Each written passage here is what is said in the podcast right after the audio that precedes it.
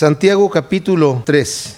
Hemos visto cómo Santiago, cuyo nombre es realmente Jacobo, nos ha estado hablando de la fe, de lo que es tener una verdadera fe. En el estudio pasado, final del capítulo 2, vimos que se concentra en esto, en mostrarnos que una fe tiene que tener frutos, que la fe si no tiene frutos está muerta en sí misma. Consideramos también que Santiago no está peleando con el argumento que el apóstol Pablo dice mucho, que es el de que somos salvos por fe y no por obras. Más bien el argumento de Santiago es que sí somos salvos por fe, pero una verdadera fe, la fe que salva, es una fe que tiene fruto, porque la fe que no tiene fruto no es fe. Le podemos llamar fe, pero no es fe. Como Jesucristo dijo, el que cree en mí, mi palabra guarda.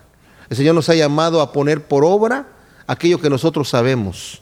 El Santiago nos ha hablado ya de que esta fe tiene que ser pulida, fortalecida, purificada y por eso vienen las pruebas a nuestra vida para fortalecernos espiritualmente. Y también si nos dice que si tenemos suficiente fe, esta fe activa, viva, vamos a resistir la tentación que viene de parte de nuestra propia carne. O sea, vamos a someter nuestro cuerpo. Y en este capítulo 3 que vamos a considerar ahora, nos va a hablar acerca de la lengua que es un miembro que nos puede desbocar a una vida de rebeldía o si la sabemos sujetar, nos va a ayudar a controlar todo nuestro cuerpo. Así que la fe también es el dominio propio. Pero también nos dice Santiago, cuando nos está introduciendo a este elemento, nos dice, necesitamos ser tardos, dice, para hablar y prontos para huir. Porque nuestra lengua nos puede meter en problemas, nuestra boca nos puede hacer tropezar. Y en esta situación de que tenemos que ser prontos para oír, también nos dice Santiago, pero no solamente necesitamos ser oidores, sino también hacedores de lo que escuchamos. Tenemos que poner por obra lo que estamos escuchando, porque si no, somos semejantes a aquella persona que se ve en el espejo y cuando se va se olvida cómo era. Aquella persona que escucha mis palabras, dijo el Señor Jesucristo, y no las pone por obra. Lo voy a comparar a aquella persona que edificó su casa sobre la arena y cuando vino la tempestad cayó. Pero aquella persona que escucha mis palabras y las pone por obra, lo voy a comparar a aquella persona que edificó su casa sobre la roca y cuando vino la tormenta permaneció. Así que está bien escuchar, necesitamos ser prontos para oír y tardos para hablar, pero una vez que hemos escuchado, necesitamos poner por obra aquello que hemos escuchado. Y también nos dice Santiago que aquella persona que se cree religioso, y es ahí donde nos empieza a introducir el tema de la lengua. Aquella persona que se cree religioso, nos lo había dicho ya en el capítulo 1, y no refrena su lengua del mal, esa persona se engaña a sí mismo. La palabra religión, también consideramos esto, hoy a veces muchas personas lo tienen en una connotación negativa. ¿De qué religión eres? Es como de qué denominación eres. Pero aquí no se refiere a eso, se refiere a una verdadera relación con Dios. Literalmente significa mi expresión externa de lo que hay en mi corazón, la expresión externa de lo que Dios ha hecho en mi vida. Si tú te crees religioso, si tú crees que eres un verdadero cristiano, que has tenido un encuentro con Jesucristo y no puedes controlar tu lengua, te engañas. Fíjense con qué cosa tan pequeña nos podemos medir la temperatura para saber en qué terreno estamos. Si no sabes refrenar la lengua y crees que estás expresando en tu vida tu relación con Dios, te engañas, dice Santiago. Wow, está muy fuerte esa aseveración. Pero eso es lo que nos había dicho anteriormente. Y nos dice, leyendo el capítulo 3, primer versículo, hermanos míos, no os hagáis maestros muchos de vosotros, sabiendo que recibiremos mayor condenación, porque todos ofendemos muchas veces. Si alguno no ofende en palabra, este es varón perfecto, capaz también de refrenar todo el cuerpo. Nos dice en el versículo primero, hermanos míos, no os hagáis maestros muchos de vosotros, sabiendo que recibiremos un juicio más estricto, más severo, es lo que literalmente dice el versículo primero. Y esto es bien especial porque en la época de Santiago, él siendo judío, escribiendo a judíos también, y también a gentiles, pero escribiendo especialmente a judíos, era un orgullo para un padre que su hijo de repente quisiera estudiar y llegar a ser un rabino. El rabino era el maestro de la ley. Eh, la costumbre antigua y, todavía en algunos círculos ortodoxos es que todos se lo preguntan al rabino.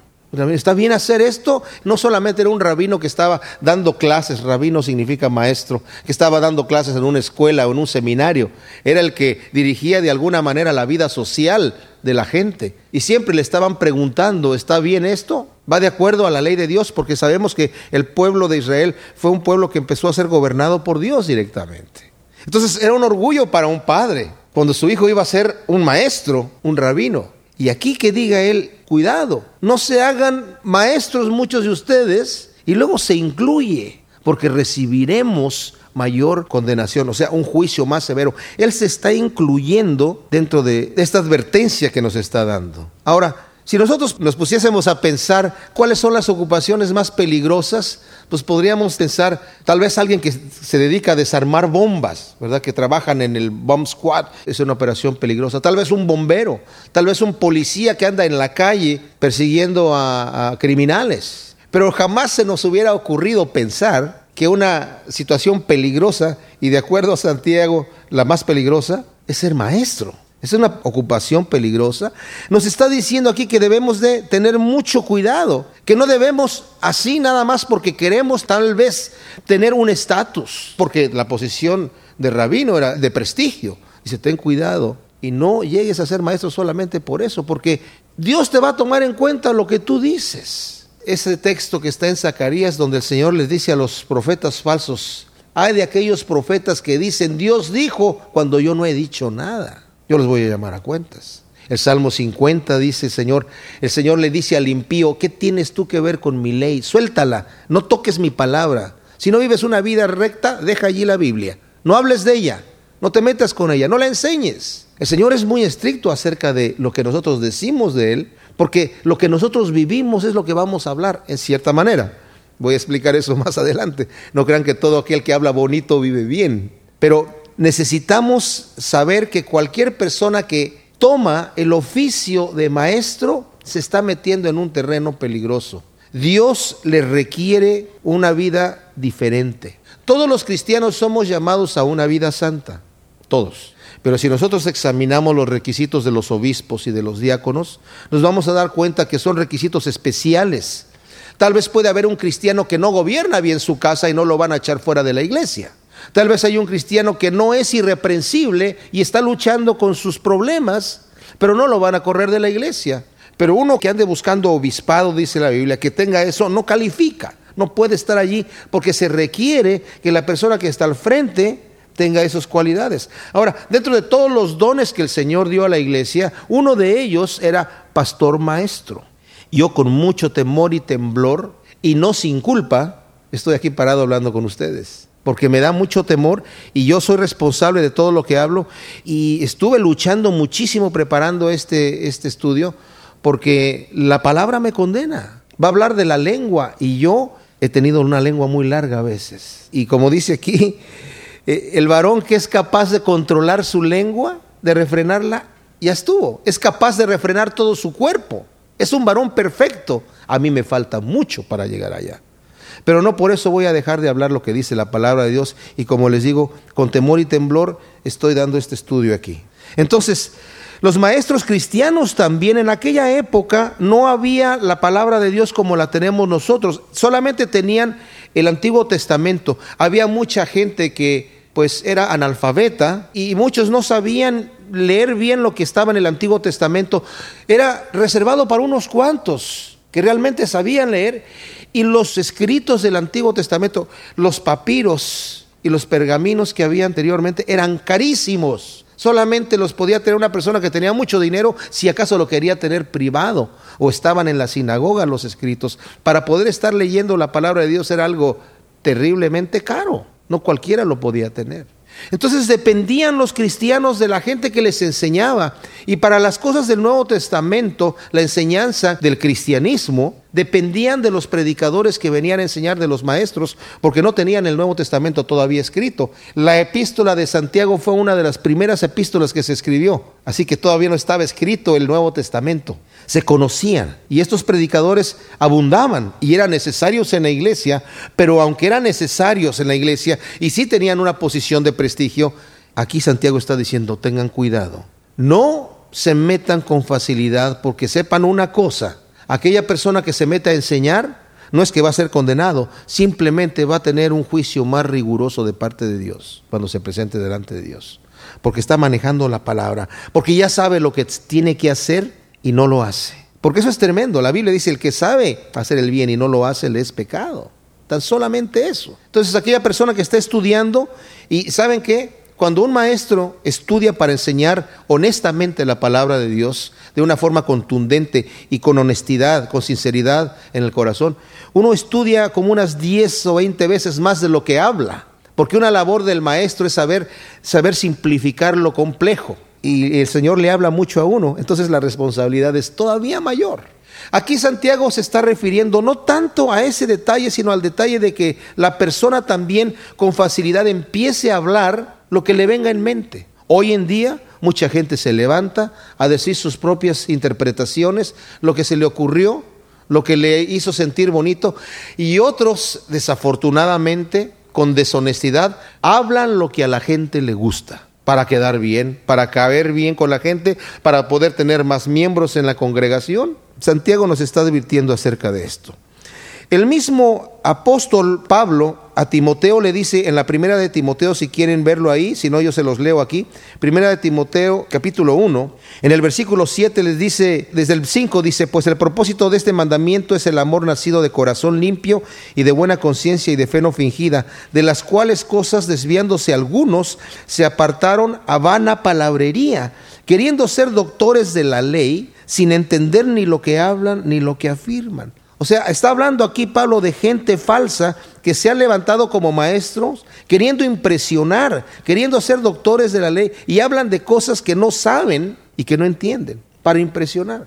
A esos son a los que se está refiriendo aquí también Santiago. En segunda de Timoteo capítulo 4 versículo 1 dice, te encarezco delante de Dios y del Señor Jesucristo que juzgará a los vivos y a los muertos en su manifestación y en su reino, que prediques la palabra, que instes a tiempo y fuera de tiempo redarguye, reprende, exhorta con toda paciencia y doctrina. Ahora, esto es como el otro lado de la moneda. Está diciendo a Timoteo, predica la palabra, enséñala. Pero vamos a ver el lado que estábamos viendo, versículo 3, porque vendrá tiempo cuando la gente no va a querer oír la sana doctrina, no la va a querer sufrir o, o, escuchar, sino que teniendo comezón de oír, se van a amontonar para sí mismos maestros que les hablen conforme a sus propios deseos carnales, y apartarán de la verdad el oído y se volverán a las fábulas. Pero tú sé sobrio en todo, soporta las aflicciones, haz obra de evangelismo y cumple tu ministerio. ¿Qué responsabilidad tenemos nosotros los pastores cuando estamos aconsejando a alguien, cuando alguien llega a preguntarnos, ¿está bien hacer esto o, o no? Aunque no somos los rabinos del pueblo judío, todavía mucha gente de la congregación depende de, pues de los pastores. Y los pastores deben de saber controlar su lengua. Es un error pensar que porque la persona predica con bastante denuedo y con bastante seguridad y afirma categóricamente las verdades de la Biblia, que está viviendo así. No todo mundo vive lo que predica. Yo diría que muy, muy, pero muy pocos. Y no sé cuántos al 100%, tal vez ninguno. Eh, C.S. Lewis dijo esto, aquellos cuya imaginación sobrepasa su experiencia están sujetos a un justo castigo. Fíjense, aquellos cuya imaginación, de lo que están diciendo, sobrepasa su experiencia, están sujetos a un justo castigo. Con facilidad imaginamos condiciones mucho más altas de lo que podemos alcanzar.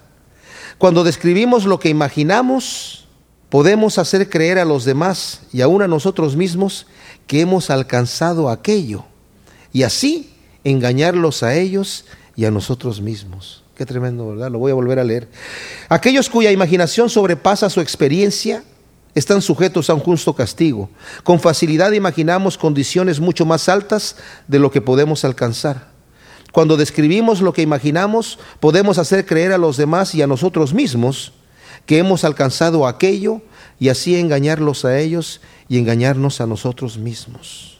En Marcos capítulo 12, el Señor hablando a la gente, dice así, en el versículo 38, les decía el Señor en su doctrina a la gente, guardaos de los escribas que gustan de andar con largas ropas y aman las salutaciones en las plazas y las primeras sillas en las sinagogas y los primeros asientos en las cenas, que devoran las casas de las viudas y por pretexto hacen largas oraciones, estos recibirán mayor condenación. Esta gente era la que se dedicaba a enseñar, a impresionar, y como los veían como los grandes maestros, pase por aquí el gran siervo de Dios, se devoran las casas de las viudas.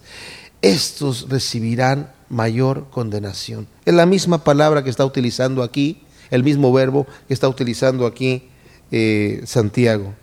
¿Cómo debemos entonces tomar el ministerio de maestro? Primero debemos de tomarlo con mucho titubeo y con mucha renuencia. O sea, decir, ¿sabes qué? No, no es para mí eso. Con mucho titubeo. Como alguien dijo una vez hablando del ministerio de la música, si el Señor, tú crees que Dios te está llamando a ser músico cristiano, de música cristiana, tiempo completo, no vayas a menos que el Señor te arrastre ahí, porque si no te vas a dedicar a, a ser un asalariado, a andar, andar ministrando, entre comillas, por dinero. Así que no lo hagas. Y aquí también nos está diciendo Santiago, no se metan muchos a ser maestros, o sea, con mucho titubeo, con sanción o castigo o pago y con honestidad. Con mucho titubeo porque voy a decir algo que, que dijo Matthew Henry. Esto está bien tremendo. Para aquel que es enseñado en la palabra, el mostrar respeto y honor a aquel que le enseña es correcto. Aquel que es enseñado en la palabra, el hecho de mostrar respeto y honor a aquel que le enseña es correcto. Pero para el que enseña, el hecho de desear y demandar este respeto y honor es pecaminoso y abominable. En vez de estar enseñando, debe aprender la primera lección en la escuela de Cristo, que es humildad. Si buscas ser maestro solamente para que la gente te respete y para que te diga el gran siervo de Dios, no has aprendido la primera lección. ¿Cómo se considera a sí mismo el que enseña la palabra cuando estás solas ante Cristo y cuando estás solas ante la Biblia? ¿Qué es lo que pensamos nosotros mismos cuando estamos a solas? ¿Que somos los grandes siervos de Dios? ¿O que no hemos, que no hemos ni siquiera llegado al talón del más pecador que está dentro del cuarto donde nosotros hemos estado hablando? Pablo humillado en Primera de Corintios, capítulo 15, 9 y 10, él, él habla eh, diciendo de que se siente humillado de cómo el Señor lo llamó al ministerio, sintiéndose el más grande pecador. Pero por la gracia de Dios estoy en donde estoy, dice el apóstol Pablo. Porque yo no soy digno de ser llamado apóstol porque perseguía la iglesia de Dios. Pero por la gracia de Dios estoy donde estoy. No porque soy el gran siervo de Dios. En Jeremías, Jeremías cuando le habla a Barak, en, en el 45.5 le dice, Barak, ¿Buscas grandezas para ti? No las busques. No busques el ser maestro por ser grande. ¿Cómo debemos buscar el ministerio de maestros? Con sanción, con pago. ¿Qué quiero decir? Porque vamos a ser juzgados más severamente por Dios y por los hombres cuando somos maestros. Dios nos está juzgando por lo que decimos y los hombres nos están juzgando por lo que decimos al considerar nuestra vida, nuestro testimonio. El que enseña a otros el contenido de la Biblia será juzgado no solo por el contenido que enseña, sino también por el contenido de su vida y lo que le motivó a enseñar aquello que enseñó. También debemos de buscar esto con honestidad. La misión del maestro en la Biblia es abrir lo que está cerrado, es simplificar lo complejo, desatar los nudos que pudieran encontrarse aquí y desplegar lo que está compactamente empacado. El pastor Chuck Smith una vez dijo, si tú quieres ser un buen maestro de la palabra, enseña a los niños. Si eres capaz de enseñarle a un niño las verdades de la palabra de Dios, vas a poder enseñarle a cualquiera. No se trata de decir aquí lo que dice el griego y lo que dice el arameo y lo que dice el hebreo y utilizar palabras muy sofisticadas y conceptos grandísimos para que la gente se impresiona y diga, wow, qué gran maestro de teología, wow. Se trata de simplificar estas cosas. Porque hay gente que hace lo opuesto, que encierra lo que está ya abierto y que anuda lo que ya está desatado, ¿verdad? Y que hace complejo lo que ya está simple en la palabra de Dios. El Señor nos ha llamado a que las verdades de la palabra se digan. Esto lo estoy diciendo, obviamente, este mensaje es para los que son maestros. Estamos escuchando lo que está diciendo aquí Santiago a los que quieren ser maestros. El maestro debe ser honesto consigo mismo cuando sabe que no hizo su mejor trabajo para enseñar. Esto es exclusivamente lo que estoy hablando ahora cuando se requiere al estudio de la palabra. No me estoy refiriendo al testimonio. Todos los que hemos enseñado alguna vez nos damos cuenta que a veces nos preparamos bien y a veces no nos preparamos bien. Ahora, a mí me sucede una cosa muy especial. A veces yo me preparo y me preparo con anticipación y ya estoy viendo, aquí viene el capítulo preferido de mi libro preferido. Ay, ay, ay, ay, ay. Ya casi no puedo esperar el momento de enseñarlo y vengo así, frotándome las manos porque digo, eh, eh, qué rico. Y, y llego a hablar y me tropiezo en mis palabras. ¿Por qué? Porque venía dependiendo exclusivamente de mi capacidad de hablar. Pero cuando me preparo, porque me debo preparar, y luego dejo que el Señor tome control de lo que voy a decir, entonces fluye, fluye completamente. Cuando me doy cuenta que es Él el que está haciendo la obra. Sí me tengo que preparar. Yo no creo en aquellos pastores que hablen o maestros que abren la Biblia y dice, abre la Biblia con los ojos cerrados y le ponen el dedo así, leen un versículo a ver cuál es lo que nos tocó y que el Señor nos, nos inspire. No, no, yo no creo en eso. Yo creo como dijo Charles Spurgeon, el médico le debe a sus pacientes estudiar medicina. El abogado le, debe a sus clientes conocer la ley. El que predica la palabra le debe a la iglesia estudiar y conocer la palabra y también le debe orar por la iglesia, orar para que el Señor le dé sabiduría y ser tomado por el Espíritu Santo cuando habla. Se lo debe. Y si no, como dice aquí, no te metas, porque vas a recibir un juicio más severo. Ahora, ¿cómo debe de responder la iglesia ante los pastores, ante la enseñanza? El que escucha, ¿cómo debe de responder? Pues debe de responder, como dice Pablo en Hebreos, ¿verdad? Someteos a vuestros pastores porque ellos son los que van a dar cuenta de vuestras almas, con soporte, con ánimo, con oración. Porque los que estamos al frente, Satanás nos tiene en la mira en todo momento, en todo momento. Porque si el diablo puede hacer caer a un líder, caería mucha gente.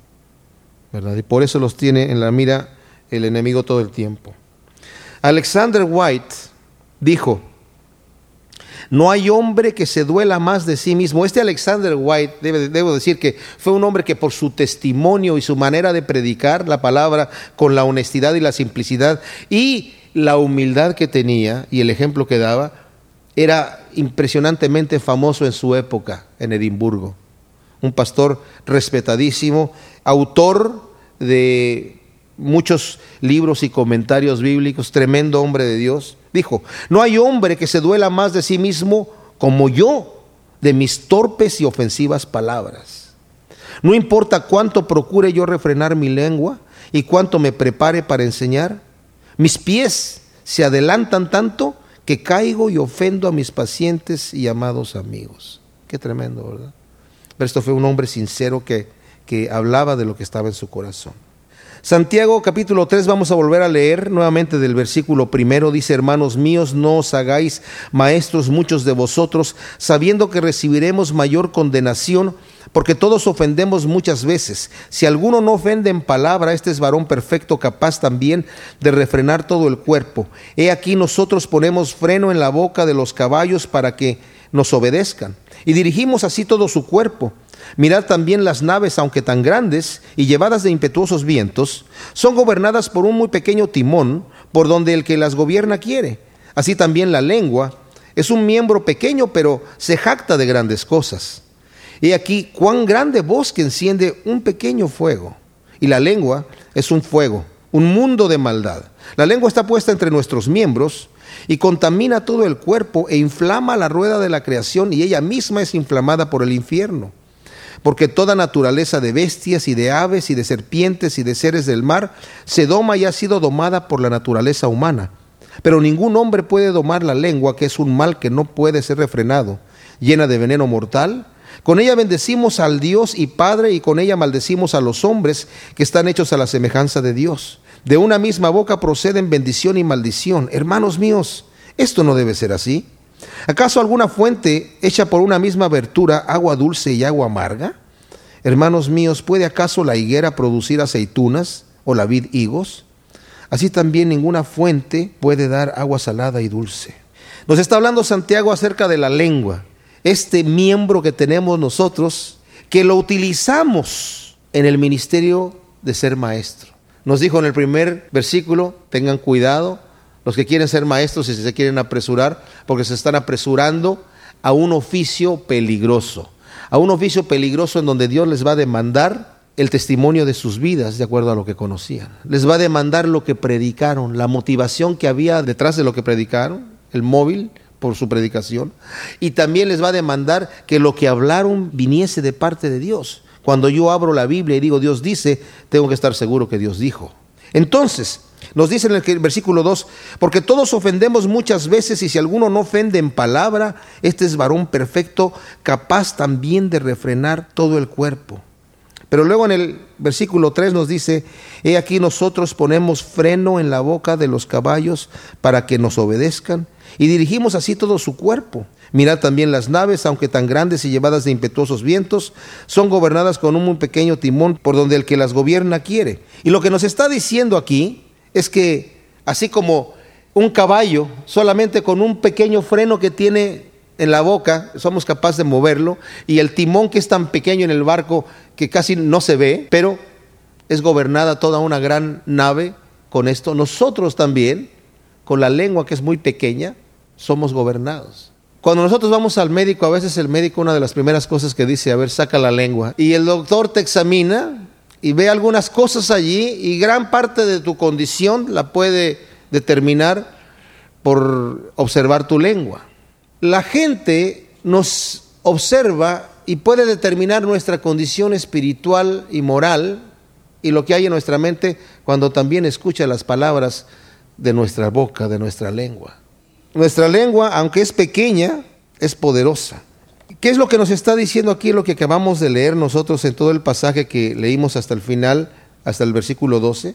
Que la lengua es pequeña pero poderosa, pero que también la lengua es humanamente indomable y que la lengua revela nuestra condición más allá de lo que nosotros queremos admitir. Vemos en el ejemplo del caballo y del barco que la lengua es capaz de hacer grandes cosas, buenas o malas qué grandes poesías y versos, palabras, proverbios, consejos se pueden dar con una lengua buena, pero cuánto daño se puede hacer con una lengua malvada y perversa. Es capaz de grandes cosas. También nos dice que es humanamente indomable. Eh, en el versículo 6, la lengua es un fuego, un mundo de maldad. La lengua está puesta entre nuestros miembros y contamina todo el cuerpo, inflama la rueda de la creación y ella misma es inflamada por el infierno. En el versículo 8 nos dice, ningún hombre puede domar la lengua, que es un mal que no puede ser refrenado, llena de veneno mortal.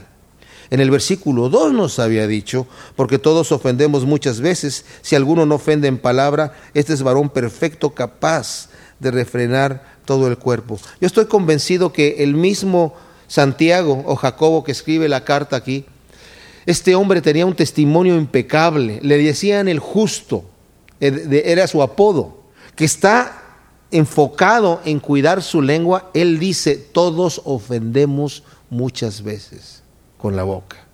Tal vez no lo queremos hacer, pero nuestra naturaleza pecaminosa de repente se adelanta y ofendemos. Y, yo examinaba mi corazón porque a veces cuando veo alguna situación, tanto que me sucede en mi vida o, una injusticia que le hacen a otra persona, digo, ¿cómo me gustaría hacer esto y poder hacer esto y poder darle a este tipo su merecido? O decirle dos, tres cosas que se merece escuchar. Y luego digo, qué malvado corazón tengo. Inmediatamente como que el Señor me da una luz así como, por eso no tienes el poder que quieres tener para poder hacer eso. Y un versículo que me viene a la mente muchas veces cuando estoy en una condición así de que, ¿cómo me gustaría poder no tan solo vengar mi propia situación, que alguien me hizo un daño, sino una injusticia que veo que le hacen a otra persona? Cuando Jesucristo estaba con Pedro en una casa y vienen a tocarle la puerta. Y el que viene a tocar la puerta venía a cobrar el impuesto. Y le dice, ¿que tu maestro no paga los impuestos? Y Pedro le dice, sí. O sea, no sabía ni qué iba a pasar, pero Pedro para no meterse en problemas le dice, no, sí, sí la paga. Y luego se mete Pedro y antes de que le dijera al Señor, ¿hay alguien que viene a cobrar un impuesto? Le dice, ¿qué te parece, Pedro? Estos tipos cobran los impuestos de sus hijos o de los extranjeros. O sea, prácticamente le estaba diciendo el Señor, el impuesto que vienen a cobrar es un impuesto injusto.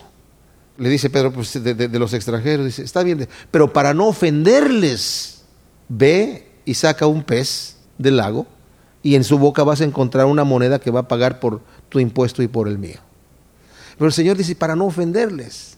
Porque no dijo Pedro, mira Pedro, ve y diles a estos tipos que a quién le vienen a cobrar el impuesto. Que es injusto lo que están haciendo. Simplemente dijo, para no ofenderles.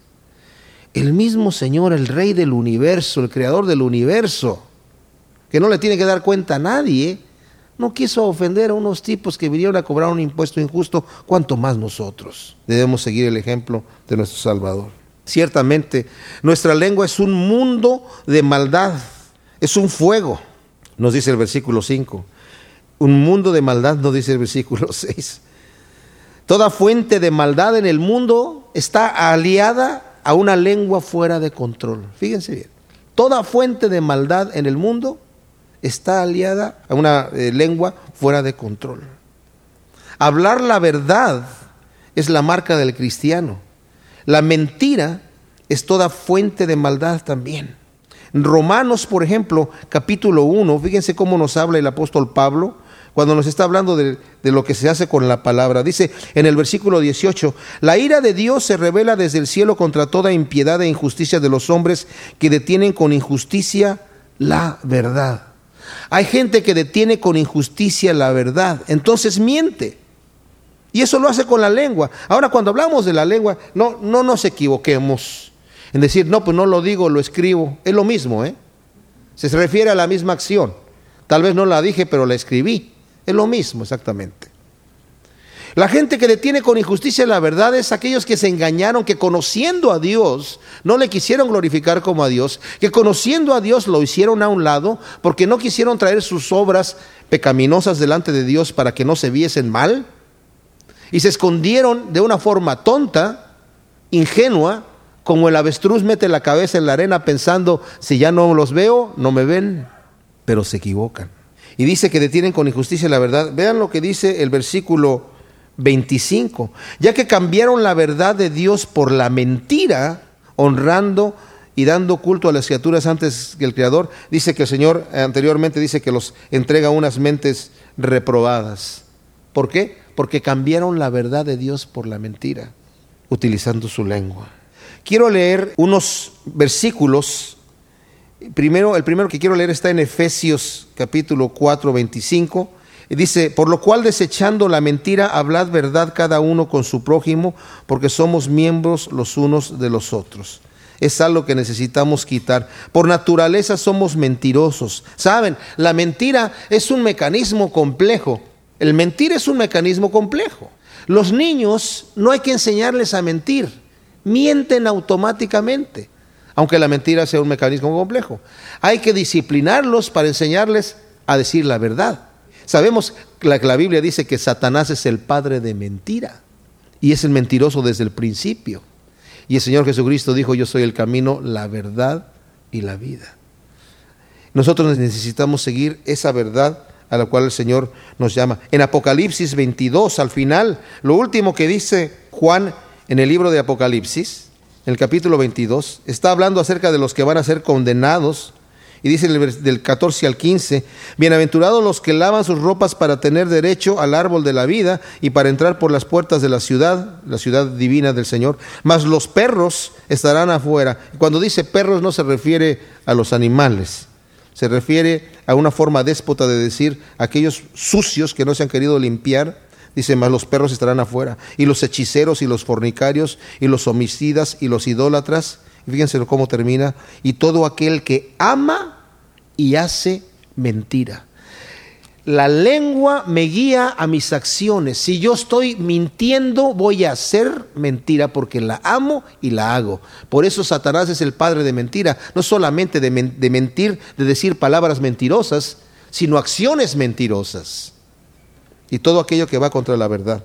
Ahora vamos, si tienen ahí proverbios, no todos tienen el Antiguo Testamento, pero si no, yo se los voy a leer. Quiero empezar con el Proverbios 10, porque este libro de Proverbios es tremendo, libro de sabiduría de Salomón con consejos de parte de Dios de una forma especial. Dice el versículo, el capítulo 10, 21, dice, los labios del justo apacientan a muchos, mas los necios mueren por falta de entendimiento. El versículo 20, plata escogida es la lengua del justo, mas el corazón de los impíos es como nada. El versículo de este mismo capítulo, el versículo 31 y 32 dicen así: La boca del justo producirá sabiduría, mas la lengua perversa será cortada. Los labios del justo saben hablar lo que agrada, mas la boca de los impíos habla perversidades. En el capítulo 12 de este mismo libro, en el 16 al 19 dice: El necio a punto da a conocer su ira, mas el que no hace caso de la injuria es prudente. El que habla verdad declara justicia, mas el testigo mentiroso engaño. Hay hombres cuyas palabras son como golpes de espada, mas la lengua de los sabios es medicina. El labio veraz permanecerá para siempre, mas la lengua mentirosa solo por un momento. Luego en el 15.4 nos dice, la lengua apacible es árbol de vida, mas la perversidad de ella es quebrantamiento de espíritu. Y al final, en el 18, del 19 al 21, nos dice así, el hermano ofendido es más tenaz que una ciudad fuerte, y las contiendas de los hermanos son como cerrojos de alcázar. Del fruto de la boca del hombre se llenará su vientre y se saciará del producto de sus labios. La muerte y la vida están en el poder de la lengua, y el que la ama comerá de sus frutos. Bueno, este versículo 21, entre paréntesis, aquellos que hablan de la confesión positiva lo toman como el versículo de que en la lengua está el poder de la vida y la muerte, pero el contexto del que viene hablando es de que si yo hablo bien, si utilizo mi lengua de una forma prudente y de una forma sabia, voy a hacer bien a otros y a mí mismo. Si yo utilizo mi boca para ofender a otros, para degradar a otros y para hacer daño, hago daño a otros, pero también me hago daño a mí mismo. La lengua no necesariamente es un instrumento negativo. Dios nos la dio. Dios nos la dio con un buen propósito. El Señor nos dio esto para comunicarnos, para bendecir y honrar a Dios. Pero dice aquí que puede contaminar todo nuestro ser. En el versículo 6 donde dice, la lengua es un mundo de maldad, la lengua está puesta dentro de nuestros miembros y contamina todo el cuerpo e inflama la rueda de la creación y ella misma es inflamada por el infierno. Aquí está mal traducido esto de inflama la rueda de la creación. Más bien está diciendo inflama nuestras costumbres, inflama todo nuestro proceder. La lengua está puesta entre nosotros y nos puede contaminar. Y este órgano que el Señor nos dio para bien, se puede usar para mal. Como dije, el Señor nos los dio para comunicarnos y para bendecir y honrar a Dios, pero lo podemos utilizarlo para difamar, para maldecir y para deshonrar a Dios. La lengua revela nuestra condición más allá de lo que admitimos. Alguien dijo por ahí, el hecho que algo sea verdad no justifica que se diga. Esto es bien profundo, ¿eh? Porque a veces pensamos, bueno, pero es que es algo que la gente lo debe de saber deben de saber que este tipo es un tal por cual. Y yo me voy a encargar de andarlo difamando. Hay gente que ha tomado en sí mismos el ministerio, entre comillas, que es un ministerio falso, de dar a conocer a los demás las perversidades de otros. Yo una vez estaba eh, con un pastor en México hablando de, de un libro en donde el escritor, a quien no voy a mencionar porque entonces me convierto en otro difamador, estaba difamando a una serie de gente que tal vez sí era hipócrita dentro del mundo cristiano, de celebridades o personajes o ministros o como le queramos decir. Y ese pastor me dijo, ah, sí, yo leí el libro ese, dice, ese libro es pornográfico. Le dije yo, ¿cómo que es pornográfico? Dice, sí, esas cosas la gente no las necesita escuchar. Son tropiezo para el Evangelio. ¿De qué yo le sirve que le diga a una persona que recién está conociendo de las cosas de Dios, ya, oye, fulanito de tal, ten cuidado porque es un hipócrita? Hace esto y esto y esto y esto. Ese es un pecado grave que yo he cometido también. Y que el Señor me ha reprendido. Y, les digo una cosa, no porque algo sea verdad, debe ser dicho. no se justifica. Y otra cosa que también dijo Calvino, aquel que parece brillar con santidad y se dedica a difamar a otros con la excusa de tener mucho celo, en realidad lo hace impulsado por la lujuria de la difamación. Tremendo, ¿eh? lo voy a volver a repetir. Aquel que parece brillar con santidad, dedicándose a difamar a otros con la excusa de tener mucho celo, en realidad lo hace impulsado por la lujuria de la difamación. Aún más otra persona también dijo, la verdad que con mala intención difama a alguien hace más daño que todas las mentiras que puedas inventar. Qué tremendo. Quiero que por último, para concluir, meditemos en lo que nos dice el Señor en Mateo 12 acerca de la lengua. El Señor también tuvo que decir bastante acerca de la lengua. Leamos por favor desde el versículo 22. Entonces fue traído a él, al, Señor, un endemoniado ciego y mudo y le sanó de tal manera que el ciego y mudo veía y hablaba y toda la gente estaba atónita y decía, ¿será este aquel hijo de David? O sea, el Mesías, que era el título que le daban al Mesías. Mas los fariseos al oírlo decían, este no echa fuera los demonios, sino por Belcebú o Satanás, príncipe de los demonios. Sabiendo Jesús los pensamientos de ellos, les dijo, todo reino dividido contra sí mismo es asolado y toda ciudad o casa dividida contra sí misma no permanecerá. Si Satanás echa fuera a Satanás contra sí mismo está dividido. ¿Cómo pues permanecerá su reino? Y si yo echo fuera los demonios por Belcebú, ¿por quién los echan vuestros hijos? Por tanto ellos serán vuestros jueces. Pero si yo, por el Espíritu de Dios, echo fuera los demonios, ciertamente ha llegado a vosotros el reino de Dios. Porque ¿cómo puede alguno entrar en la casa del hombre fuerte y saquear sus bienes si primero no le ata? Y entonces podría sacar su casa. El que no es conmigo está contra mí y el que conmigo no recoge desparrama. Aquí los está reprendiendo de lo que acababan de decir. Acababan de decir, Él no echa los demonios fuera de los hombres por el poder de Dios, sino por el poder del diablo. Y el Señor les dijo, tengan mucho cuidado con lo que están diciendo, señores. Si yo los estoy echando por el poder del diablo, Satanás está destruido porque está dividido. Pero si los estoy echando por el poder de Dios, ciertamente el reino de Dios ha llegado. O sea, ciertamente les está diciendo, soy el Mesías. Pero luego les hace una gran advertencia y les dice, por tanto os digo, todo pecado y blasfemia será perdonado a los hombres, mas la blasfemia contra el Espíritu no le será perdonada. Cualquiera que dijere alguna palabra contra el Hijo del Hombre le será perdonado, pero el que hable contra el Espíritu Santo no le será perdonado ni en este siglo ni en el venidero. Y luego viene otra advertencia más para todos nosotros.